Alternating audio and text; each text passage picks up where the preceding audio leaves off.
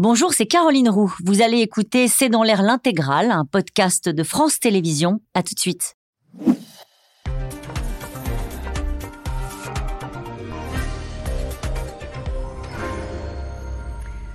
Bonsoir à toutes et à tous. Nous attendons vos questions SMS, Internet et réseaux sociaux pour alimenter notre discussion. C'est la première fois que le Kremlin est directement pris pour cible. Hier, deux drones ont visé le cœur du pouvoir russe. Un attentat contre la vie du président a immédiatement commenté l'entourage de Poutine. Depuis hier, Moscou cible l'Ukraine, Kiev dément et aujourd'hui, le porte-parole du Kremlin a mis en cause directement euh, Washington, accusé en gros de jouer les marionnettistes. Un incident qui intervient alors même que plus plusieurs sabotages ont eu lieu ces derniers jours en territoire russe. Pendant ce temps-là, l'Ukraine serait sur le point de lancer sa fameuse grande offensive de printemps. Nous y sommes prêts, euh, a déclaré récemment le ministre de la Défense ukrainien. Alors qui pilotait ces, drones qui ont frappé euh, le Kremlin Peut-il s'agir d'une ruse de Moscou pour frapper plus fort, comme ils ont commencé à le faire en Ukraine cette nuit? Poutine était-il vraiment visé? Ont-ils voulu tuer Poutine? C'est le titre de cette émission. Avec nous, euh, pour en parler ce soir, Elsa Vidal, vous êtes rédactrice en chef de la rédaction en langue russe à RFI. Sergei Girnov est avec nous ce soir. Vous êtes expert en relations internationales et en renseignement. Vous êtes ancien officier supérieur euh, du KGB. Votre nouveau livre sur Poutine est intitulé L'escalade est-il vraiment fou? Publié aux éditions Albin Michel, un livre qui sort aujourd'hui. Je vous remercie euh, de votre présence à nos côtés ce soir. Avec nous, colonel Michel Goya. Merci à vous aussi. Euh, vous êtes ancien colonel des troupes de marine et historien militaire. Votre dernier livre, L'ours et le renard, sur la guerre en Ukraine, sort le 25 mai. Euh, vous reviendrez d'ici là, hein, j'imagine, aux éditions Perrin. Nicole Bacharon, enfin, vous êtes politologue, spécialiste des États-Unis. Je rappelle votre livre, La plus résistante de toutes, publié chez Stock. Bonsoir à tous les quatre. Bonsoir. Merci de participer à ce C'est dans l'air en direct. Je me tourne vers vous, Elsa Vidal. Que sait-on de cette attaque? Très peu de choses en réalité, et je pense que il, convient pour le moment d'appeler ça un incident. Vu la taille des drones, vu euh, la petitesse de l'explosion, vu la mise en scène, on est en droit de vraiment considérer qu'il s'agit d'un incident et les termes d'attentat appliqués à ce qui s'est passé par les autorités russes sont vraiment du fait d'une exagération politique de nature à justifier des frappes de rétorsion comme on en a vu cette nuit sur Kiev et sur Odessa. Ça, c'est la première chose. Alors, que sait-on, euh, peut-être que je me tourne vers vous, Michel Goya, que sait-on de ces drones euh, Est-ce qu'on les a identifiés Est-ce qu'on sait d'où ils ont pu partir euh, On précise juste que ce sont des objets volants qui arrivent juste au-dessus du Kremlin. Peut-être un incident, mais c'est un peu humiliant quand même pour les Russes. Tout à fait. Mais euh, effectivement, les, drones eux-mêmes, ce sont des petits drones euh, qu'on peut acheter dans le commerce, hein, mhm. qui n'ont rien d'exceptionnel. Ils sont tout petits, à petit, avec un faible rayon d'action, c'est-à-dire que ça ne vient pas d'Ukraine du tout. Ça, c'est certain. C'est même euh, quelque chose qui vient d'assez proche du Kremlin, de, deux directions différentes par ailleurs. Donc, ce sont des petits engins, faible autonomie et faible puissance aussi. Hein. On voit les explosions dans les vidéos. C'est enfin, un gros pétard, quoi, en fait. Et on, est, on est sur, plus sur l'happening, sur les événement que sur euh, un véritable euh, attentat. Et surtout, surtout, surtout, euh, un attentat de, personne sur Vladimir Poutine. Pour tuer Vladimir Poutine. à la limite, qu'on accuse qu'il y ait une tentative symbolique d'attaquer le Kremlin ou de frapper le drapeau, parce qu'en fait, on voit le. Ça se passe au-dessus du, du, de la coupole du Sénat. C'est ça. Et vous avez un drapeau, donc le, le, drone vient percuter le drapeau russe, donc c'est essentiellement symbolique. Donc qu'on puisse accuser les gens de vouloir faire un événement comme ça, oui. Assassiner quelqu'un, et Vladimir Poutine en particulier avec ça, non, c'est évidemment. Sergei Girnov, vous connaissez très bien les lieux. Euh, est-ce que vous imaginez la réaction qu'a pu avoir le Kremlin en voyant que c'est. Parce que logiquement, ils ne doivent pas arriver jusque-là, quand même, ces drones. C'est ça, parce qu'en fait, euh, l'endroit est vraiment euh, stratégique. Euh, L'incident, je suis d'accord avec Elsa, mais l'endroit très très symbolique, c'est le premier drapeau flottant sur la Russie. Mmh. C'est vraiment au cœur, au cœur de Russie. Et donc euh, là, c'est énorme. Euh, et à mon avis, Vladimir Poutine, en plus, il, il revenait de Saint-Pétersbourg. Euh, ils ont diffusé le matin à 9h comme quoi il rencontrait des, un gouverneur à Novogariova. C'est complètement faux. C'est du ce qu'on appelle de la conserve. En fait, Ça veut ont- dire quoi? Ça, ça veut dire ils ont tourné vieilles images Des vieilles euh, Oui. des vieilles images qui, euh, qui étaient tournées bien avant parce qu'on on, on voit un gouverneur qui, euh, sur d'autres images, rencontre trois jours auparavant des artistes. Et on sait que les gens qui rencontrent Poutine en personne passent deux semaines avant de le rencontrer. Donc, c'est de la conserve. Ouais. Et à mon avis, Poutine dormait. Il a passé une très mauvaise nuit. Et il ne savait pas quoi Il dire. dormait là-bas? Et- et- non, non, non. Il dormait à Novagaliov. Il n'était pas au Kremlin. Et donc, attentat contre une personne qui n'est pas, euh, n'est- qui n'est pas sur place, c'est juste pas possible. Alors, c'est Nicole vrai que, euh, on- on- immédiatement, le Kremlin a accusé les Ukrainiens téléguidés Oui. Par les Américains. Donc on est tous à se demander est-ce qu'ils ont fabriqué, les Russes ont fabriqué un incident, comme vous le dites, pour se- s'en servir ensuite pour euh, justifier des frappes, pour déclencher une mobilisation générale, euh, etc. Ou est-ce que ça vient d'ailleurs, pas de très loin, mais localement d'ailleurs Ça peut une pas venir partie? des Ukrainiens? Parce que c'est Ça trop peut pas venir d'Ukraine. Maintenant, on ne peut pas exclure que ça vienne de soutien aux Ukrainiens en Russie. En tout cas, le premier à s'exprimer pour euh, l'administration américaine, c'était euh, Tony Blinken, le ministre des Affaires étrangères. Et il y a une expression en anglais qui est euh, on prend ça avec un grain de sel. Je ne sais pas si ça se dit en français. Pour dire, faut se méfier. On prend ça avec un grain de sel. Il a dit, il faut prendre ça avec une grosse salière. D'accord. C'est-à-dire que voilà, on n'a aucune raison de faire confiance aux annonces du Kremlin. Il a rajouté par ailleurs que de toute façon, c'était à l'Ukraine de déterminer comment elle défendait son territoire. sa Dans tout ce que vous expliquez, il n'y a pas cette notion psychologique. Peut-être que vous considérez que ça n'est pas important. Si. Mais euh, pour les images, de montrer que des drones, même petits, même euh, qui peuvent être achetés dans le commerce, Ah non, même qui ratent leur cible, Non, à qu'ils arrivent jusque-là, C'est incroyable. En fait, ils sont pas censés arriver jusque-là. Ils Ouais. auraient même pas dû survoler la place rouge. En fait, le problème, c'est que soit il y a un très gros trou dans la Même raquette ouais. à Moscou, parce que en principe, il y a des responsables du. Enfin, le- la ville entière est quadrillée par le FSB, par quartier et par lot d'immeubles, qui ont accès aux immeubles et aux toits. Les drones sont interdits de survoler à proximité du Kremlin. Et généralement, quand on approche des zones de forte surveillance, des objets en fait de forte surveillance, il y a des brouilleurs, donc on peut plus opérer son drone. Donc la question de ces drones qui arrivent en milieu de nuit, où en fait on peut quand même les repérer beaucoup plus facilement, il y a moins d'activité, jusqu'au-dessus du Kremlin, c'est quasiment pas plausible en fait. Là est le donc problème. ça montre une forme de fragilité, une faille dans les systèmes Bah, de c'est- protection. C'était peut-être le but. C'était le but Ça peut, ça Ouais. peut, ça peut. euh, c'est soit peut-être une pure manipulation, une pure construction d'un incident, Mm. ou alors c'est euh, effectivement quelque chose qui est destiné, euh, soit symboliquement effectivement à frapper le drapeau, mais aussi peut-être à montrer que le, le FSO, tout le service de sécurité du Kremlin, n'est pas si bon que ça. Oui, donc là, ce sont plutôt des-. Ce sont plutôt des adversaires du régime qui veulent démontrer ce genre de choses. Cette question qui nous est posée, possible. que, je vous pose, est-il envisageable que ces drones aient été lancés depuis la Russie par des opposants au régime De toute façon, eh, ils, ont, ils ont été lancés par, par la Russie, parce que Michel a expliqué. Depuis la Russie. Depuis Depuis, la. Russie, parce que. euh, et peut-être pas la. Russie, on sait. Oui. Mais depuis la Russie, c'est sûr, parce que de toute façon, le rayon d'action de ces drones ne permet pas de les lancer d'un autre pays. Donc l'Ukraine la plus proche, 450 km. Donc c'est depuis la Russie qu'ils ont, été euh, lancés. Et je suis d'accord avec Michel, parce que, euh, vous savez, euh, on peut le relier à un autre accident. L'autre accident s'est passé au mois de décembre. Il y a eu deux aérodromes stratégiques de Russie qui ont été frappés, Diaghilevo et Engels 2. Engels 2 à deux reprises. Et en fait, c'est exactement la même chose. Ça veut dire que c'est pour montrer aux Russes, Poutine, tu nous menaces avec le nucléaire, tu dis que tu, tu peux nous frapper, eh ben nous, on peut frapper de ta force nucléaire. Et, et donc ça, c'était pour les deux aérodromes. Et là, dans la même lignée, on peut frapper même jusqu'au Kremlin. Et donc, euh, euh, tu es finalement vraiment très vulnérable. Oui, Et je, et je crois qu'ils ont, ils ont mis du temps à digérer ça. Vous avez vu, Poutine a réagi à 14h30. Il, il a attendu 11 heures avant euh, de commencer, euh, ne serait-ce que de, de faire euh, distiller l'information par Peskov, par, euh, par, par le Kremlin. Et on l'a pas vu euh, Poutine réagir. hein. C'est comme pour le Kursk. hein. Il a disparu des radars. On ne sait plus où il est. Et, et donc là, il va ressortir. On va lui demander qu'est-ce qui est arrivé au Kremlin?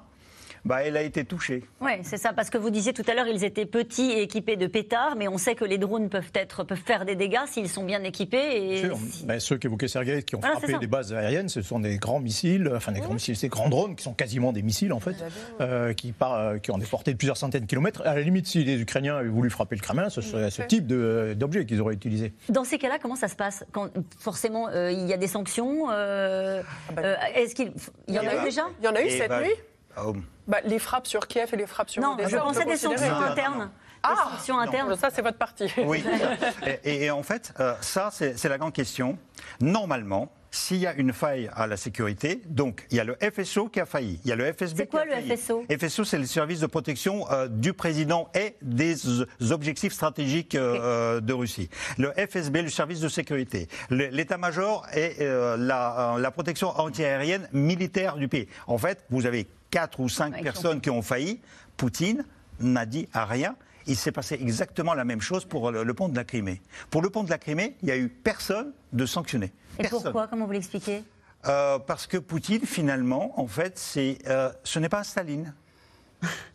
Mais c'est ça. Ouais. ça. ça veut dire, on, on dit un dictateur, on dit euh, quelqu'un qui est, qui est très rude, et en, en- en réalité, il n'est pas rude du tout. En fait, il ne sait pas san- sanctionner. C'est Sergei Pogatchev qui a passé dix ans avec lui, mais vraiment euh, dans l'intimité. Il dit, il, il déteste ça. Il ne peut sanctionner personne. Il préfère les déplacer, Ah oui. leur, Ah oui, leur donner ouais. un autre poste. Oui, Donc, peut-être il va les engueuler dans l'intimité, peut-être il va les convoquer, il y aura personne, il va dire même les gros mots par rapport à cette personne, mais après, il va, il va la déplacer à, une autre, à un autre poste. Il y a juste, juste deux minutes. Oui.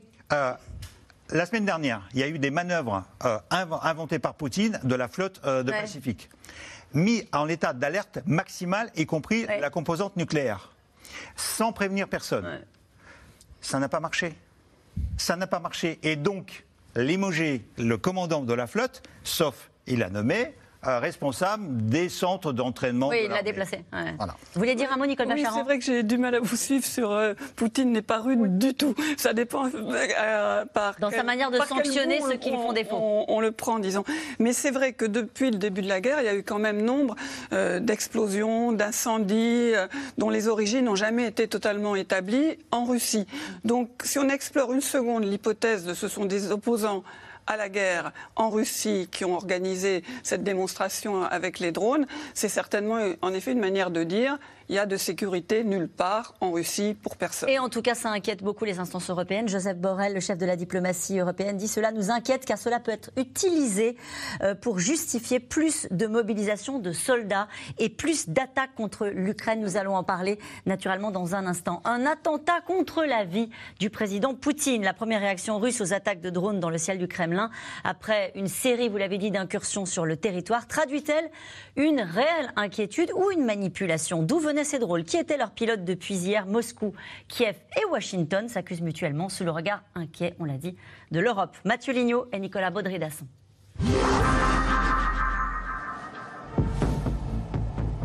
Une explosion dans la nuit, en plein sur le Kremlin. Le palais présidentiel russe a été touché par une attaque au drone il y a deux jours. Aucun dégât visible le lendemain. Les moscovites hésitent entre peur et doute. Tout le monde est inquiet. Ce n'est pas normal, c'est du terrorisme. C'est très flou. Est-ce qu'il s'agit vraiment d'une attaque militaire ou simplement d'une mise en scène à des fins qui ne sont pas vraiment claires?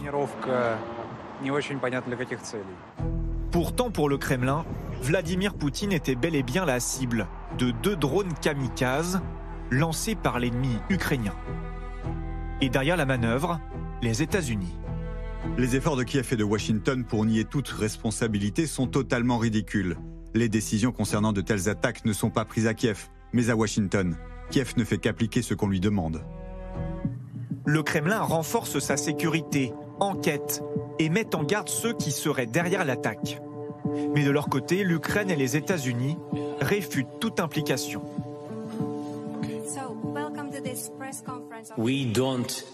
Nous n'attaquons pas Poutine ou Moscou. Nous combattons sur notre territoire. Nous défendons nos villages et nos villes. Nous n'avons pas assez d'armes pour cela. Nous ne pouvons pas les utiliser ailleurs. Depuis le début de ce conflit, les États-Unis n'ont certainement pas encouragé et ne permettent pas à l'Ukraine de frapper au-delà de ses frontières. Nous avons été très clairs à ce sujet. L'attaque avait peu de chances de toucher Vladimir Poutine. Le maître du Kremlin serait rarement dans son palais. Un président très prudent, presque paranoïaque.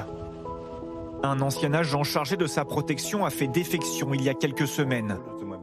Il décrit un Vladimir Poutine obsédé par sa sécurité et sa santé.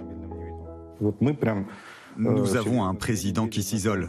Nous devons observer une quarantaine stricte pendant deux semaines avant tout événement, même ceux qui durent 15 ou 20 minutes. Il y a un groupe d'employés qui sont identifiés, qui ont subi cette quarantaine de deux semaines. Ils sont considérés comme propres et peuvent travailler dans la même pièce que Poutine. Lors de ces déplacements, chaque détail de sécurité est millimétré. Le président russe éviterait de prendre l'avion. Il a donc son propre train blindé. Il ressemble à un train ordinaire, identique à tous les autres trains des chemins de fer russes, de couleur grise. C'est moins voyant. Les avions apparaissent sur certains réseaux, alors qu'un train, combien y a-t-il de trains gris en Russie? Il ne peut être suivi sur aucune base de données. C'est pour être furtif. Les voies ferrées russes sont justement visées par les Ukrainiens depuis quelques jours. Sabotage, et frappes de drones sur de grands axes de communication, des dépôts de carburant ou de munitions. Autant d'indices qui montreraient que la contre-offensive ukrainienne pourrait bientôt commencer. D'une manière générale, nous sommes prêts. La question qui se pose alors est celle du commandement, en commençant par le général Zalouzny et ses collègues. Dès que Dieu le voudra, que les conditions météorologiques le permettront et que les commandants le décideront, nous contre-attaquerons. Inquiétude russe sur le front et au-delà, à quelques jours de la date symbolique du 9 mai et des célébrations de la victoire contre l'Allemagne nazie en 1945. Alors nous allons revenir sur euh, le 9 mai euh, et sur les commémorations, savoir comment ça peut se passer, parce que certaines villes les ont annulées. Hein. Tout à fait. Euh, mais cette question d'Olivier, en qui Poutine a-t-il une confiance absolue? En personne. Ah, Voilà, vous avez répondu deux concerts tous les Oui. deux. Mais Vous même, êtes même raccord pas en lui. Hein. Même pas en lui. Ça veut dire Parce que c'est quelqu'un qui est bourré de complexes. Donc en fait, il se doute de, de lui-même en permanence. C'est pour ça qu'il joue les, les muscles, et il joue les gros bras, parce que c'est- une personne très très Ouais. faible et très complexée. le, le seul qui l'a rencontré autour de la table, c'est vous. Hein. Vous- Oui. Voilà, vous, vous l'avez approché de très près. Euh, euh, Il m'a approché de très près. aussi. la, la- Euh, la première fois. le, le voyage. C'était dans quelle occasion d'ailleurs les Jeux Olympiques de 1980, moi étudiant, j'ai eu une conversation avec un Français pendant deux heures. Ça a paru suspect à mes supérieurs. Ils ont appelé le KGB et c'est lui qui m'a interrogé pendant deux heures. En voulant faire de moi un dissident ou un espion français. Il n'a pas réussi. Bon. Je suis toujours là. Euh, sur, la, sur la parano, on a vu le train blindé. euh, il paraît qu'il y a des faux cortèges aussi euh, Oui. qui partent à chaque fois de chacune de ses propriétés. Ça, c'était confirmé. Donc, de toute façon, on savait qu'il a des bunkers. Dans tous les bunkers, c'est le même bureau. Donc, on ne sait pas d'où d'ailleurs la, la- la conserve dont je vous ai parlé Oui. tout à l'heure. La conserve, On- c'est les images qui sont enregistrées et, et qu'on précédemment Voilà. et qu'on refourgue en faisant croire que c'est Ouais. l'actualité. Et donc les bunkers, mais aussi tout- euh, celui que, que vous avez montré, euh, celui qui était dans le FSO, qui est parti en Turquie, il a raconté effectivement, il y avait un, un- un convoi qui était organisé de Sochi, Ouais. euh, et en réalité, Poutine est resté à Sochi, le convoi est parti, mais peut-être avec un sosie de Poutine dedans. Oui, aussi. Euh, Il y a cette idée aussi, euh, Elsa Vidal, qu'il a des bureaux qui sont identiques dans Ouais. toutes ses résidences. Donc Absolument. les images où on dit il est à tel ou tel endroit, en fait, il brouille toujours les pistes, c'est Oui, ça les pistes, sont, les pistes sont brouillées. Et après, je, co- je comprends très bien qu'un président, l'exercice d'une puissance, a fortiori en plus une puissance qui en agresse une autre et face à une coalition, euh, prenne ce genre de disposition. Ça, ça me semble un peu cocasse à découvrir parce que c'est caché, mais en réalité, ça fait assez sens. Ce qui a évolué, je pense, beaucoup, c'est vous qui le confirmerez avec Vladimir Poutine, c'est que ce sentiment de danger et d'isolement, euh, il est devenu de plus en plus euh, en- envahissant en fait depuis le Covid et au fur et à mesure qu'il a vu aussi l'Ukraine choisir un- un- une trajectoire plus démocratique. Parce que la, chose dont il a peur, la contamination dont il a peur et qu'on retrouve dans ses textes, c'est la contamination démocratique. Et quand il dit qu'il faut que le peuple soit expurgé, purgé, décontaminé de ceux qui vivent en Russie mais ils sont dans leur tête à l'ouest, c'est aussi de ça dont il parle, une espèce de purification du corps russe. Je pense que lui-même, on le voit dans sa protection, dans les quarantaines qu'il applique autour de lui est un homme qui craint la contamination par l'extérieur. Ça, c'est très, c'est très prégnant aussi dans l'histoire russe, dans la vision russe du monde et à quoi sert le leader. Le leader protège la Russie contre le mal qui vient de l'extérieur. Et là, en ce moment, bah, ça rentre complètement en écho avec ce qui, les, les mensonges qui sont déroulés presque tous les jours sur l'Ukraine et les dangers aussi que causent les Occidentaux. Mais quel est l'intérêt pour eux de laisser entendre qu'on a voulu tuer Poutine? Ah Quel bah, est l'intérêt? C'est la première réaction du Kremlin. L'intérêt, c'est de faire corps autour de la Russie et de dire quand la contre-offensive va commencer, qu'on oublie que les Ukrainiens se défendent et qu'on pense qu'ils attaquent la Russie hmm. et qu'il y aurait un, sursaut de sécurité. Nicole C'est vrai, que Vladimir Poutine maintient les Russes dans une réalité parallèle où euh, on va parler du 9 mai, où il présente le 9 mai, donc la victoire contre l'Allemagne nazie, comme l'antécédent de la guerre contre l'Ukraine. La guerre contre l'Ukraine serait la continuation de la bataille contre les nazis. C'est totalement aberrant, mais ils sont, il maintient cette folie. Et euh, Elsa disait, il a peur, et c'est tout à fait juste, de la contamination démocratique du peuple russe. Il a peur aussi de finir très mal. Je me souviens des, des manifestations après les élections de 2011 qui n'ont pas été très favorables, où il a vu partout la main d'Hillary Clinton, qui était secrétaire d'État, la main de la CIA, CIA pardon. Et euh, c'est quelqu'un qui a dont on a ressenti à différents moments qu'il avait peur de finir comme Saddam Hussein, comme Kadhafi, euh, lynché par la foule. Michel Goya, votre, votre regard sur cette parano de Vladimir Poutine, euh, qui est, euh, à, vous écouter, aussi un peu justifié, parce que voilà, il se il a beaucoup d'ennemis, c'est vrai. Il y a beaucoup d'ennemis, en effet. Exactement, il a bien sûr beaucoup, beaucoup d'ennemis, beaucoup d'ennemis intérieurs. C'est, après tout, c'est un, c'est-à-dire un autocrate un petit peu vieillissant. Son pouvoir, il a 70 ans, il n'est plus mm. pas forcément en, excellente forme.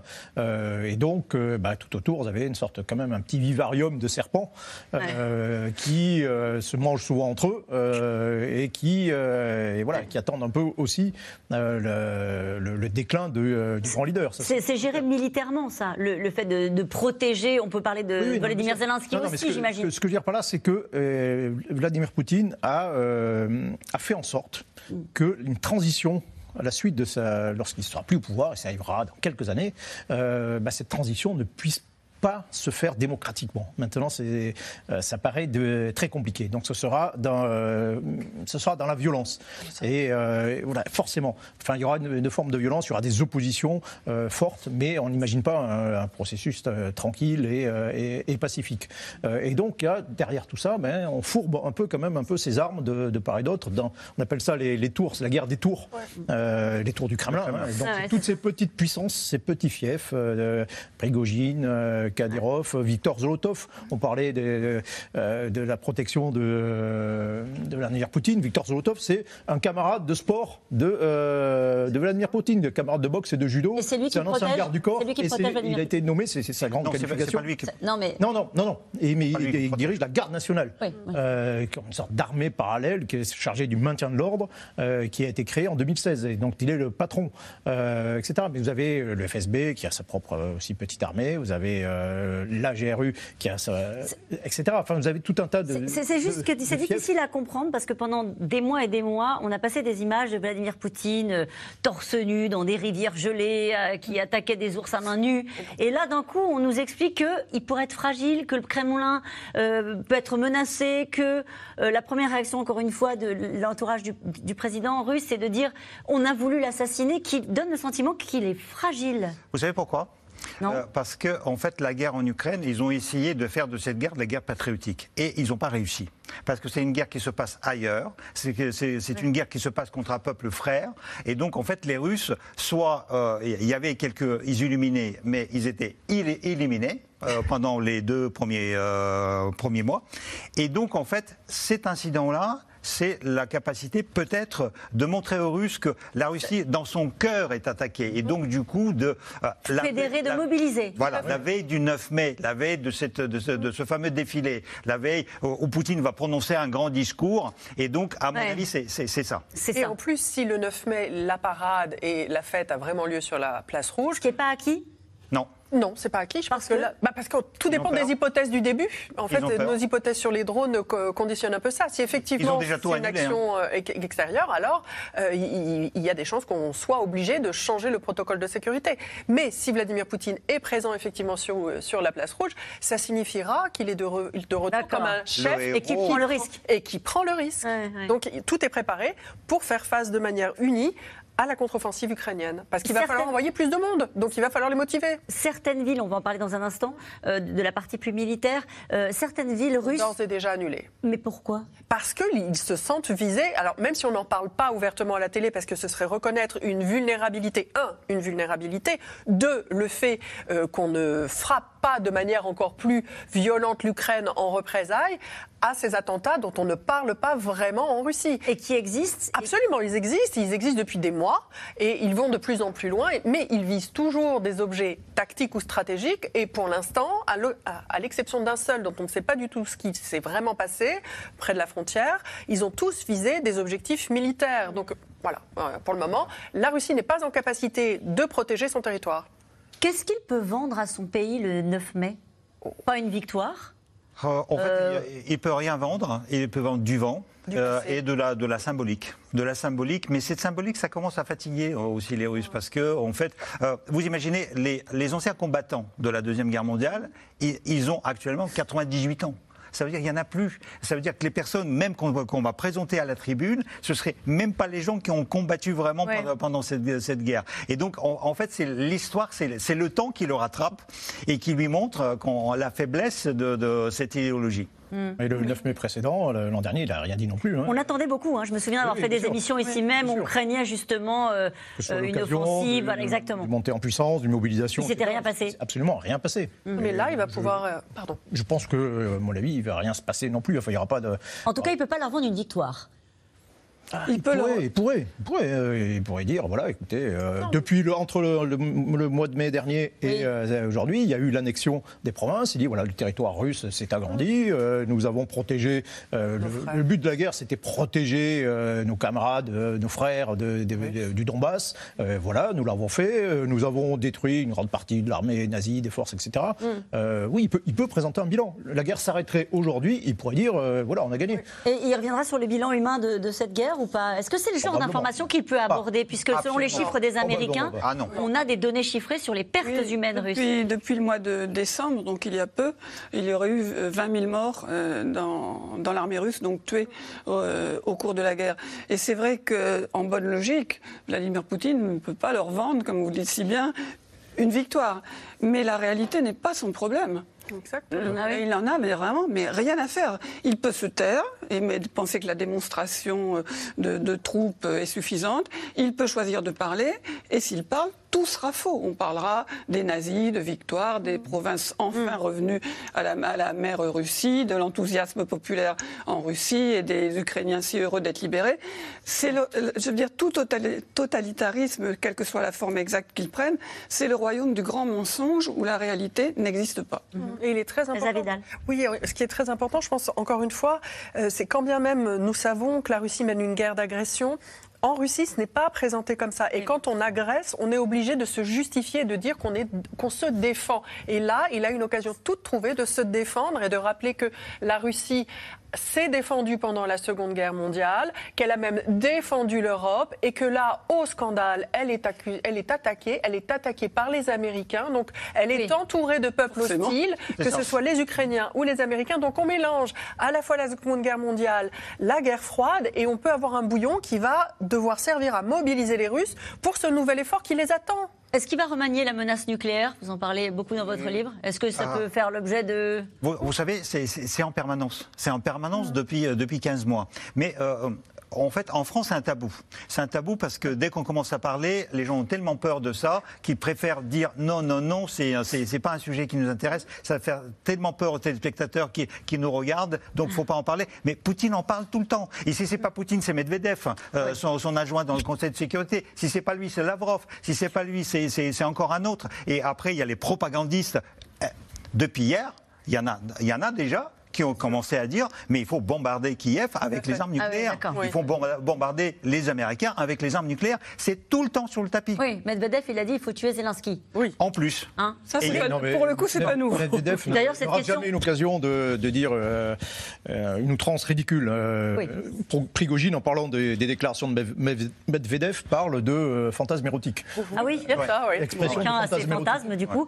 Euh, Zelensky est-il aussi bien protégé que Vladimir Poutine? Michel Goya, on imagine que oui, lui aussi. Oui, oui, bien sûr. Ben, lui a été euh, effectivement réellement menacé. Euh, il y a eu dès le début de la guerre. C'est-à-dire que assassiner un leader, un chef d'État au loin comme ça, en soi, ça, normalement, ça n'a pas beaucoup d'intérêt. En revanche, l'assassiner est dans le cas d'un changement de régime, ou l'éliminer ouais. dans le cas d'un changement de régime, comme Saddam Hussein par exemple, ou, euh, ou Ceausescu. Ouais. Oui, par exemple, ouais. oui, euh, ça, ça, peut avoir du sens. Donc là, le plan, c'était évidemment d'éliminer Zelensky. Et de, de l'ensemble C'était, dites-vous, ça l'est toujours à votre avis pour les Russes Probablement, oui. Euh, S'ils si, peuvent, euh, s'ils peuvent l'éliminer, ils le feront, contestablement. D'autant plus que Zelensky a pris une place particulière dans le, dire, le système de, de défense de, de l'Ukraine. Et lui, se, lui se déplace et s'expose. Il est en déplacement euh, à La Haye euh, et, et, il était en Finlande. Il était, il était en Finlande, il était à La Haye. Il demande la mise en place d'un tribunal spécial euh, qui qui irait plus vite peut-être que la Cour pénale internationale et la Cour pénale internationale n'est pas en fait compétente pour le crime d'agression, elle est compétente pour les crimes de guerre mais pas le crime d'agression. Mais c'est vrai que si on se passe du point de vue américain, éliminer Vladimir Poutine, à mon avis, n'est pas du tout en haut de leur priorité. Pourquoi Ça ne changerait pas grand-chose, au fond, pour eux. Ce qui compterait peut-être, ce serait qu'arrivent au pouvoir des, des, personnes un peu plus modérées, mais pour le moment, je ne pense pas qu'ils les aient repérées. On ne sait pas du tout ce que donnerait un changement de direction au Kremlin. C'est un sujet tabou, ça n'a jamais été évoqué. Ça n'a jamais été évoqué. Ouais. Voilà, je pense que certains... Biden avait parlé au tout début de la guerre, il parlait de nécessité de changer le régime. Oui. Euh... Non, il a, il, a, il a, dit on ne peut pas faire la paix avec Poutine ce qui n'est pas tout à fait pareil. Enfin, voilà, on s'en rapproche, mais c'est pas tout à fait la même chose. Par contre, éliminer Zelensky, c'était le premier but oui. de l'arrivée euh, des, des, Russes à, euh, à, Kiev. Et Zelensky, oui, il est extrêmement euh, protégé, extrêmement courageux, je dois dire, de sortir euh, de chez lui.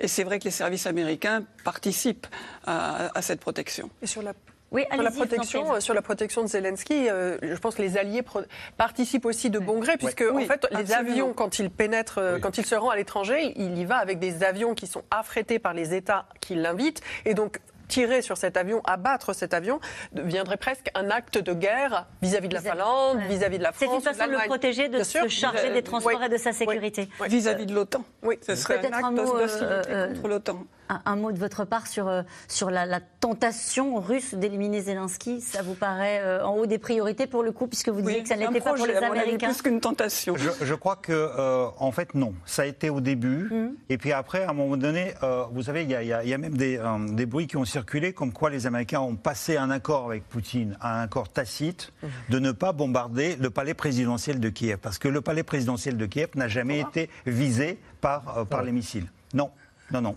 Vous savez, les promesses faites par le Kremlin n'engagent que ouais. ceux qui les ouais. écoutent. Et, et, et donc, euh, voilà, euh, c'est un fait. On ne sait pas pourquoi, mais c'est comme ça. Mmh.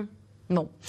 Euh, en tout cas, il y a Poutine et les amis de Poutine. Ça devait fragiliser la galaxie Poutine, toucher ses proches pour viser le patron du Kremlin. Ces milliardaires qui possèdent les plus beaux yachts euh, de la côte d'Azur et de luxueux pied-à-terre parisiens ou londoniens sont connus notamment euh, des services de Bercy, mais dans les faits, il reste bien difficile de les sanctionner, comme vous allez le voir dans cette enquête de Walid Berissoul avec David Lemarchand et Maxime Liogier.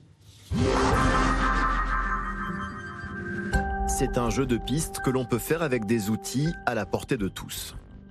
Déambulation virtuelle du côté du Cap Nègre, où la simple saisie de l'adresse d'une villa nous permet en quelques clics de remonter la trace d'un oligarque russe. Il suffit pour cela de consulter un simple registre sur Internet. On a toute sa carte d'identité et le plus intéressant pour pouvoir aller au-delà de cette information, c'est de trouver le numéro sirène de l'entreprise. C'est un numéro unique. Euh, chaque entreprise a son propre numéro. Donc je prends le numéro sirène je fais un petit copier-coller et là, je tombe sur deux bénéficiaires effectifs, un oligarque russe, un proche de Vladimir Poutine et son épouse. D'après nos informations, il s'agirait de Gennady Timchenko, sixième plus grande fortune de Russie juste avant la guerre. Il vit sous sanction depuis l'invasion de la Crimée en 2014. Son épouse, elle, a été intégrée plus récemment sur la liste. Leurs biens immobiliers en France sont enregistrés sous divers noms de sociétés. Ils ont des propriétés, plusieurs propriétés sur la côte d'Azur, euh, entre 2 et 3, quelques propriétés dans les Alpes, également dans, des stations de luxe telles que Courchevel, et de mémoire euh, des propriétés dans l'ouest parisien, un ou deux appartements à Paris. C'est un beau patrimoine, et nous ne sommes pas certains que l'ensemble de ces biens ont été gelés par les autorités françaises. C'est le patrimoine connu. Euh, donc, quid des biens qui seraient mieux cachés et, et qui n'auraient pas encore été décelés, identifiés. Au lendemain de l'offensive russe en Ukraine, Bruno Le Maire avait fait cette promesse. Aucun oligarque ne passera entre les mailles de nos filets. Un an plus tard, la France a immobilisé une soixantaine de ses biens de prestige. Des biens qui ont été gelés. Autrement dit, le propriétaire peut toujours y séjourner, mais ne peut pas le vendre. Et dans le cas d'un yacht, il ne peut pas non plus quitter le territoire français, sous peine de sanctions pénales. C'est ce qui est arrivé au richissime propriétaire de ce navire de luxe à la Ciotat. Ce bateau s'apprêtait à partir, donc il s'est retrouvé dans une situation délictuelle que la douane française a relevée. Donc on a saisi ce navire. Pour arriver du gel à la saisie, il faut qu'un juge prouve l'origine frauduleuse de l'argent. D'après les informations du quotidien Le Monde, près de 19 enquêtes judiciaires sont en cours contre des oligarques russes. Et une villa, estimée à 23 millions d'euros, a été saisie près de Nice.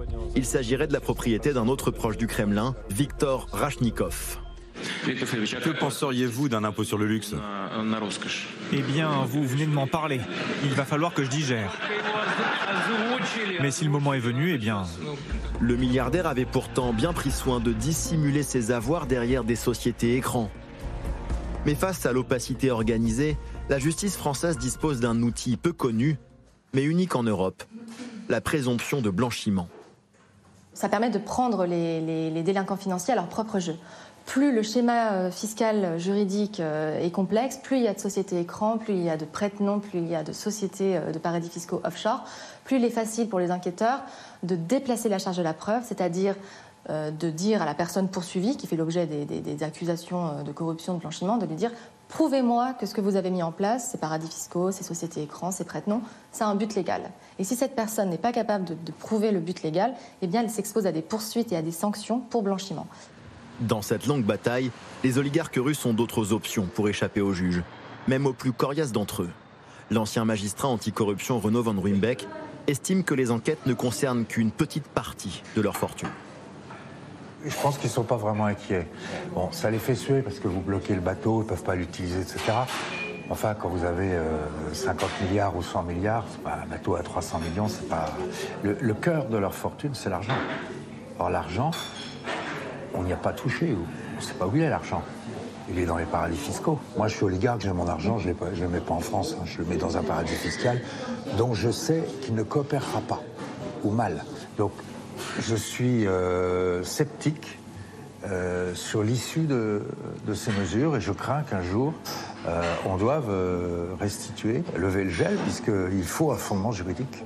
Parmi les nouveaux sanctuaires des oligarques russes, Dubaï. L'émirat pétrolier affiche sa neutralité dans le conflit entre la Russie et l'Ukraine, et surtout une discrétion à toute épreuve, en ce qui concerne les fortunes qui s'y cachent. Et on peut ajouter à cette excellente enquête que lorsqu'ils sont à quai, ces yachts doivent être entretenus, le personnel doit être payé et que c'est parfois le contribuable français qui, doit le faire. Hein, la perversité du système, évidemment. évidemment et ces oligarques russes qui se portent plutôt bien, puisque euh, Forbes euh, a révélé que la fortune des oligarques a cru euh, depuis le début de la guerre, 152 milliards de dollars en 2022, selon le dernier classement donc, du magazine, grâce à la hausse des matières premières. Donc toutes les sanctions qui ont été prises contre les oligarques, en fait, ont raté leur cible. Non. Non, non, non, on peut pas, on peut pas le dire. disons, après, c'est un jeu économique parce que la première semaine, ils ont, ils ont perdu 100 milliards tout de suite, et puis après, ils ont réussi, réussi à se rattraper. Mais en, réalité, le problème, c'est que nous vivons dans un état de droit. C'est ça le problème. C'est qu'en fait, pour Poutine, l'état de droit, c'est Ouais. la faiblesse, parce qu'il faut passer devant le juge, parce qu'il faut avoir des preuves, parce que vous devez euh, euh, argumenter chaque cas, et donc on n'arrive pas à argumenter ça. Vous, vous voulez la, la- la- la plus grande scandale dans le blanchiment euh, d'argent? Allez-y. Vous avez bien teasé en même temps. con- Connaissez-vous le nom de Monsieur euh, lutte contre blanchiment dans le Conseil de l'Europe? Allez-y. Il s'appelle Igor euh, Nebevayev. Il a 35 ans. Son père est général du SVR, du service de Ouais, renseignement extérieur de Russie. Et jusqu'à il y a deux semaines ou il y a trois semaines, il était à la était tête. de ça. il était à la tête de la l'unité de la lutte contre blanchiment d'argent, citoyen russe et, euh, et fonctionnaire international au Conseil de l'Europe. Il a quitté ce poste. Son papa euh, lui a téléphoné et il reste toujours à Strasbourg. D'accord. Oui, donc effectivement, ça, complique un peu euh, Vous voulez qu'on l'objectif. continue Non, ça suffit. Allez, ça suffit. Un mot sur euh, Mais- l'initiative. Elle est conduite aussi aux États-Unis. Hein, sur, Complètement, euh, et il rencontre exactement les mêmes difficultés. Au début de la guerre, il y a eu euh, un souhait, peut-être même pour en dire un fantasme au Sénat américain, qui était de saisir les biens des oligarques, de les vendre et de affecter cet argent à la reconstruction de, de l'Ukraine. Or, ils se sont aperçus, comme en France, que saisir des yachts, saisir des immeubles, c'est relativement facile, mais ensuite, comme vous le disiez, il faut les entretenir parce que sinon leur, euh, leur valeur se dégrade très rapidement et on ne peut pas les vendre tant qu'un juge n'a pas confirmé que l'origine des fonds euh, était frauduleuse. Alors vous avez un- une task force au sein du, du département du Trésor, donc aux finances, une autre au sein du département de la justice pour essayer de trouver des procédures plus adaptées. Mais c'est aussi Euh, un état de droit, donc ils ont les mêmes difficultés que nous. Alors, ils, ils misent un petit peu, les Américains, sur le fait que euh, dans une affaire comme celle-là, les oligarques auront peut-être pas très envie de se défendre devant un tribunal américain. Que ça pourrait être un peu la bascule. Mais au- au-delà de ça, il y a vraiment une structure financière russe pour déplacer des fonds tout autour de la planète. Ça passe également par les œuvres d'art, par toutes les sociétés écrans que l'on citait. Et c'était ex- extrêmement difficile. Et puis ils ont des terres d'accueil, comme on l'a vu dans l'enquête. euh, Dubaï, il y a des endroits où ils sont très, très bien accueillis. Constant. Vous voulez dire un mot, Elsa Non, bah, c'est effectivement la Suisse du Moyen-Orient euh, Oui. dans le cas de Dubaï et il y a euh, moult moyens de contournement. Mais euh, ces, ces sanctions, elles ont quand même une valeur politique. On n'aurait pas pu ne pas les vrai. prendre. Et puis, elles créent quand même des difficultés. Elles les obligent à déplacer euh, nombre d'avoirs, à parfois divorcer, parce que euh, on a eu quand même un scandale en France récemment, il y a quelques semaines, et il y avait une manifestation qui a été organisée devant le logement parisien de l'ex-femme du vice-ministre de la Défense russe, qui euh, n'était que sur le papier pour lui éviter de tomber sous un régime de sanctions. Et pendant ce temps-là, ma- madame peut faire du shopping à Paris et profiter des joies de la vie parisienne. On a aussi euh, la, la femme du responsable du contre-espionnage, euh, non, pardon, du renseignement extérieur, de celui qui nous espionne, nous, et qui était à Paris également. Et un ce monsieur qui était déjà sous sanction en 2014, avait été invité par le Conseil de l'Europe, s'est retrouvé en France, a rencontré des hommes d'affaires français très haut placés. Donc il y a aussi le ménage à faire chez nous. Quand on se retrouve avec Total, qui veut bien rencontrer un- un- le président de la Douma à l'époque, hein, Sergei Narishkin, qui est sous sanction en France, il y a un vrai problème aussi euh, à régler en France. On parle du terrain militaire avec vous, euh, Michel Goya. Euh, le chef d'état-major ukrainien a déclaré il y a quelques jours euh, Nous sommes prêts. Nous sommes prêts pour la contre-offensive. Ça fait des semaines, ça fait des mois qu'on parle de la contre-offensive ukrainienne. Est-ce qu'elle est vraiment sur le point d'être déclenchée? Euh, alors, d'abord, il faut rappeler que les Ukrainiens n'ont pas d'autre choix que de mener de grandes opérations offensives, d'obtenir de grandes victoires. S'ils veulent euh, atteindre leur objectif stratégique, qui est de libérer tout le territoire ukrainien de la présence russe, ils n'ont pas d'autre solution que de lancer de grandes opérations. Et pas une, hein, mais il en faudra sans doute plusieurs. Euh, ce que l'on sait, c'est qu'ils ont beaucoup travaillé effectivement dans ce sens. On l'a vu, une création, ils ont créé l'unité de compte de l'armée ukrainienne, c'est la brigade, c'est 3000, 4000 hommes. Et depuis le mois de novembre, ils en ont fabriqué euh, une vingtaine de plus. Euh, on, les voit au centre de l'Ukraine en train de travailler, en train de réunir des, forces, etc. Les Ukrainiens disent il nous faut quatre mois pour former une brigade. Euh, le pic de l'effort, c'est à partir du mois de janvier. Donc on peut estimer que euh, voilà, on est au moment où toute cette, euh, cette montée en puissance est à peu près terminée. Maintenant, on rentre dans euh, la phase préliminaire avant le jour J, si vous voulez. C'est-à-dire que ça se fait pas comme ça. C'est une opération très compliquée. donc il faut par exemple des mouvements de force. Il faut déplacer des, forces pour les placer au bon endroit pour avant d'attaquer. Ça veut dire qu'il n'y a plus du tout d'effet de surprise hein, dans cette manière de faire la guerre. Bah, le problème, c'est qu'on sait que les Ukrainiens, les Ukrainiens vont attaquer. Les zones où, ils peuvent attaquer sont assez limitées, en réalité. Hein. Euh, les zones, euh, il y en a deux, trois grand, maximum, deux, trois provinces. en fait, plutôt deux. Euh, l'incertitude, elle repose sur le lieu exact et sur la date. et donc, dans toute cette phase de préparation, il y a les déplacements de force, il y a les attaques que l'on fait, qu'on prépare à l'intérieur des zones occupées par les Russes. Donc, tous ces actes dont on a, qu'on a évoqués, de, de, sabotage, de destruction, de voies ferrées, euh, de, de, dépôts, de carburant. Tout ça, ça contribue effectivement à la préparation de cette, de, cette offensive, avec cette difficulté qu'il faut maintenir et il y a aussi un plan de communication hein, qui accompagne tout ça pour maintenir le flou, pour brouiller les pistes, pour mm. savoir le, lieu exact et la date. Les chars sont arrivés les chars 230 chars et 1550 véhicules blindés ont été livrés. C'est tout ce qu'on avait promis? Oui, a priori, oui, tout a été, euh, tout a été fourni, euh, ce qui permet de constituer euh, une brigade blindée, c'est 90 chars.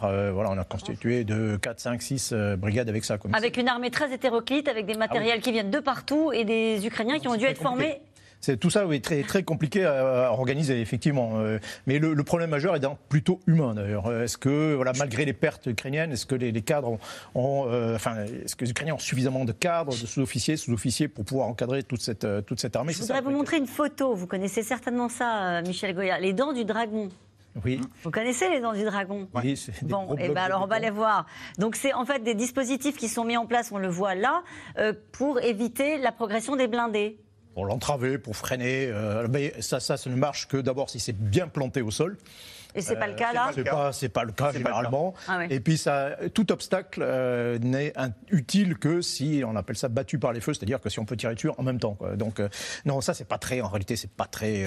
Euh, pas très efficace. Pas très efficace, mais ça se, ça se conjugue et avec. Il n'y a pas que ces lignes. Il y a des lignes de tranchées, il y a des obstacles. Il y a Donc des ils préparent la grande offensive, mais les Russes la préparent aussi. Exactement. Les Russes travaillent énormément. Ils ont constitué. Vous savez, vous savez à quoi ça sert Vous savez à quoi exactement ça sert Non ça sert à certains oligarques autour de Poutine à gagner de l'argent. Ah bon Les, ah plots en béton Oui, oui. Parce que les Ukrainiens ont sorti déjà une vidéo avec leurs chars, ils les traversent comme, comme un jeu, euh, un jeu d'enfant.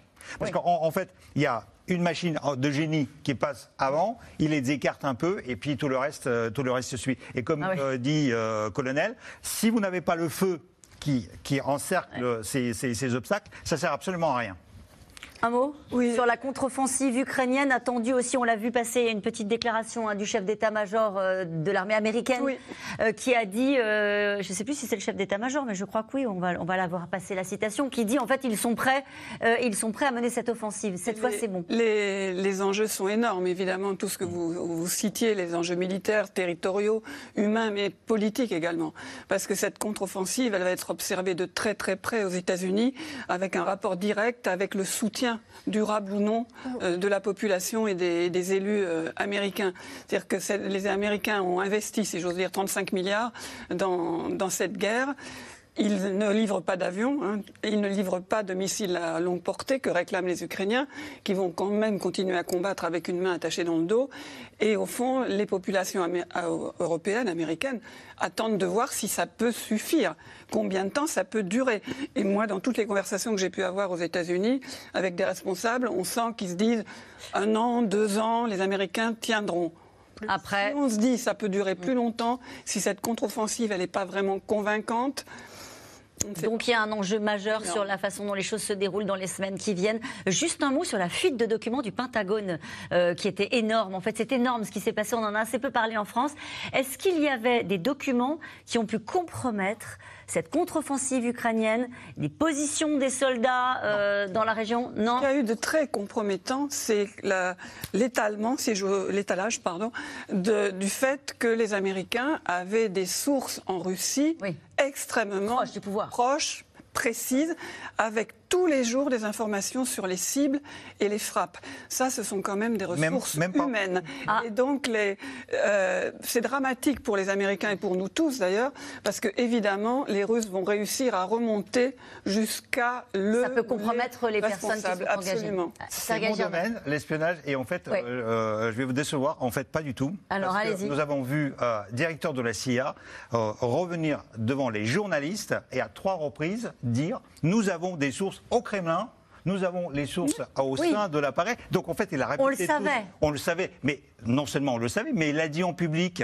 Et d'ailleurs, à cette époque-là, on rigolait en disant euh, on me posait la question, j'ai dit. Attendez, si moi, directeur de la CIA, j'ai une source au Kremlin, je le dis pas. J'en parle pas. Et alors pourquoi le fait-il? Teasing. Mais c'est pas, pas la. C'est-à-dire C'est euh, en fait ça, provoque un climat de paranoïa au Kremlin, au Kremlin. et donc il commence à, chercher les sources, à, commence à chercher ses, tops, et en réalité, vous savez, vous savez comment on les écoute avec ça? Mais c'est pas, pas la même chose. on laisse finir juste, pardon, euh, juste on les écoute avec ça. Parce qu'en en fait, au Kremlin, ils ont passé la note. Euh, tout le personnel de Kremlin, à partir de il y a trois semaines, est interdit d'utiliser les smartphones euh, occidentaux parce que la Russie ne produit pas de smartphones. Donc tous les smartphones qu'ils utilisent, c'est soit les Chinois, soit les Américains. Et donc le Kremlin utilisait les smartphones et les Américains, les tous les producteurs de smartphones les écoutaient grâce à ça. Et donc maintenant ils font quoi? Ils ont plus de portable? bah, ils, continuent à faire exactement la même chose ah parce, que, parce, que, la Russie ne produit pas de smartphones. Et donc voilà. C'est pas la même chose d'avoir le directeur de la CIA ou d'autres laisser entendre, on a des sources au Kremlin, que pour les Russes de constater à travers cette calamiteuse affaire de documents qui ont fuité quelles informations circulent et à quelle vitesse. Là, ça leur donne beaucoup plus de renseignements sur les sources éventuelles. En tout cas, avec cette guerre, euh, Vladimir Poutine aura sans doute obtenu un peu l'inverse qu'est-ce qu'il voulait euh, atteindre. On le dit souvent, ah, notamment sur la question euh, de l'OTAN. C'est beaucoup. Allez, c'est beaucoup. Mais dans, dans les anciens satellites soviétiques, c'est la dérussification qui est en marche, comme en Estonie, en rupture avec Moscou naturellement depuis 30 ans, mais qui a entrepris une sorte de grand ménage culturel pour se débarrasser tout simplement de tous les symboles russes. Anima Kenyon et Pierre Dehorn.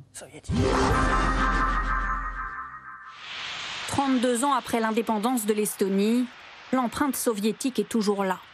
Mais depuis le début de la guerre en Ukraine, le petit pays voisin de la Russie a commencé à faire le ménage. La plaque de ce monument commémoratif vient tout juste d'être remplacée le mot soviétique a désormais disparu. Ici, il y a encore quelques mois, se trouvait un char russe de la Seconde Guerre mondiale. Il a aussi été déboulonné. Les gens amènent encore des fleurs, des bougies. C'est devenu un endroit important pour les Russes. Comme un lieu de pèlerinage. La décision de l'État a déstabilisé Alexei Ivanov. À 38 ans, le russophone, né en Estonie pendant la période soviétique, reconnaît qu'il est difficile parfois de trouver sa place. Nous avons toujours habité ici, à la frontière avec la Russie. Ça a été vraiment rude de nous surprendre un jour en retirant ce monument. Il faisait partie de notre histoire. Je pense que cette décision n'était pas la bonne. Elle nous a vraiment marqué, nous, ceux qui avons un lien avec la Russie. Transition symbolique pour l'Estonie, rupture avec la Russie et soutien indéfectible à l'Ukraine. Une réorientation du pays saluée par les Estoniens, eux plutôt tournés vers l'Europe. Tous les jeudis, une poignée proteste devant l'ambassade russe. Une manière aussi de soutenir les choix de l'État. L'État estonien a brièvement commencé à se débarrasser des souvenirs de l'époque soviétique d'il y a 30 ans. Mais la dette sera vraiment acquittée lorsqu'il n'y aura plus du tout de symbole d'occupation. Il faut continuer. Je ne peux pas dire que l'on puisse faire beaucoup plus que ce que l'on fait déjà. L'Estonie a fait entendre sa voix très fort contre la Russie. On peut même dire que l'Estonie a aidé l'Europe à être plus ferme. L'Estonie est très bonne pour ça. Et l'Estonie veut aller plus loin encore. À partir de 2024, l'estonien sera la seule langue officielle à l'école. Aujourd'hui, des cours sont encore donnés en russe dans une centaine d'établissements. Bonjour Anne, comment ça va? Ici à Mardou, la majorité des 900 élèves parlent le russe au quotidien. Pour la direction, imposer l'estonien, c'est aussi permettre au pays de retrouver une unité. Tous les employeurs souhaitent que les employés aient un bon niveau d'estonien. Si un jeune entre sur le marché du travail et que sa connaissance de la langue est très faible ou inexistante, il a très peu de chances de réussir. C'est pourquoi une bonne connaissance de l'estonien peut permettre d'unir la société et faire en sorte qu'il n'y ait pas de groupes exclus. Le sujet est sensible en Estonie. Les jeunes autorisés à nous parler ont été triés sur le volet. À demi-mot, ils reconnaissent que la culture russe sera toujours la leur, qu'importent les choix politiques. Nous n'utilisons pas seulement le russe à l'école, mais aussi à la maison, avec les amis, partout où l'on peut. Peut-être que ça va disparaître officiellement des programmes scolaires. Mais qu'importe, nous, on continuera quand même de l'utiliser. Je pense que la langue que l'on parle n'est pas ce qui compte le plus. Si l'on ne parle plus le russe, il restera ce que l'on pense et notre manière de comprendre la société ne changera pas. Les russophones représentent un habitant sur deux en Estonie. En plein Tallinn, Svetlana Janzik dirige un théâtre russe. Le bâtiment a été construit en 1926. À l'époque, il servait de grande salle de cinéma. Aujourd'hui, on y joue des pièces russes avec des acteurs russes. À 61 ans, Svetlana refuse de voir une partie de son histoire disparaître à cause de la guerre. Comment est-il possible de comparer la nation russe et le régime russe actuel? C'est injuste de mettre les deux sur le même plan. On ne met pas une étiquette sur tous les Allemands à cause de ce qu'il s'est passé dans l'histoire, à cause du régime fasciste. Je comprends les aspects de la guerre, mais je ne peux pas entendre certains dire qu'ils détestent les Russes. Persuadée d'être la prochaine cible de Moscou, l'Estonie a augmenté son budget militaire. La défense représente aujourd'hui 3% de son PIB. Et cette question de René dans le Rhône, quelles étaient les relations entre l'Estonie et la Russie avant cette guerre Pas, Vidal pas simple de toute façon parce que euh, l'Estonie a été occupée euh, par l'Union soviétique pendant 50 ans. Avant ça, elle avait été occupée par le régime euh, nazi. Et pour, le, pour les habitants, pour les Estoniens, l'Union soviétique, c'était d'abord un occupant. Mais pour les Russes qui sont restés en Estonie après la fin de l'Union soviétique, eux, ils se voyaient comme des habitants légitimes de ce pays. En revanche, une partie d'entre eux, à peu près 10%, 7% en fait, qui sont restés en Estonie, n'ont pas appris la langue locale et n'ont pas passé les tests qui permettent d'être des citoyens à part entière. Donc il y a à peu près 30 000 Russes en Estonie et à peu près... Euh, on va dire 7% d'entre eux, donc euh, 3. Je pas vous aider là. Voilà, non, mais 2800 qui sont des citoyens dans les limbes, qui, qui ont un passeport, comme vous le disiez, de non-citoyens, qui ne votent pas dans les élections législatives. Donc il y a une mémoire euh, très traumatique liée à l'invasion. Il faut se rappeler qu'en Estonie, pendant la période soviétique, comme on pensait que les Estoniens n'étaient pas sûrs qu'ils avaient collaboré avec les Allemands, on les a déportés en Sibérie, on a fait venir des Russes pour occuper le pays. Et cette euh, histoire de la période soviétique, elle n'a pas été faite, cette euh, cette décommunisation, elle se fait maintenant. Maintenant, sous la menace d'une invasion. Nicole Bacharon? Et c'est vrai que la, première ministre, dont je ne voudrais pas écorcher le nom, euh, Kaja ah. Kallas, est, devenue très populaire justement à cause de sa position très dure euh, envers la Russie. On n'est pas sûr qu'elle aurait été réélue comme elle vient, comme elle vient de l'être récemment, si justement elle n'avait pas pris ce tournant de la, comment dire, du budget militaire très fort, de une position très très ferme. Et on, se souvient peut-être d'elle au, début de la guerre, euh, donc ça devait être en mars 2022 au Parlement européen, expliquant qu'elle était la petite fille euh, d'Estoniens déportés par euh, Staline, les, cicatrices sont extrêmement vives. Ils savent que la Russie est un pays qui les menace. Mmh.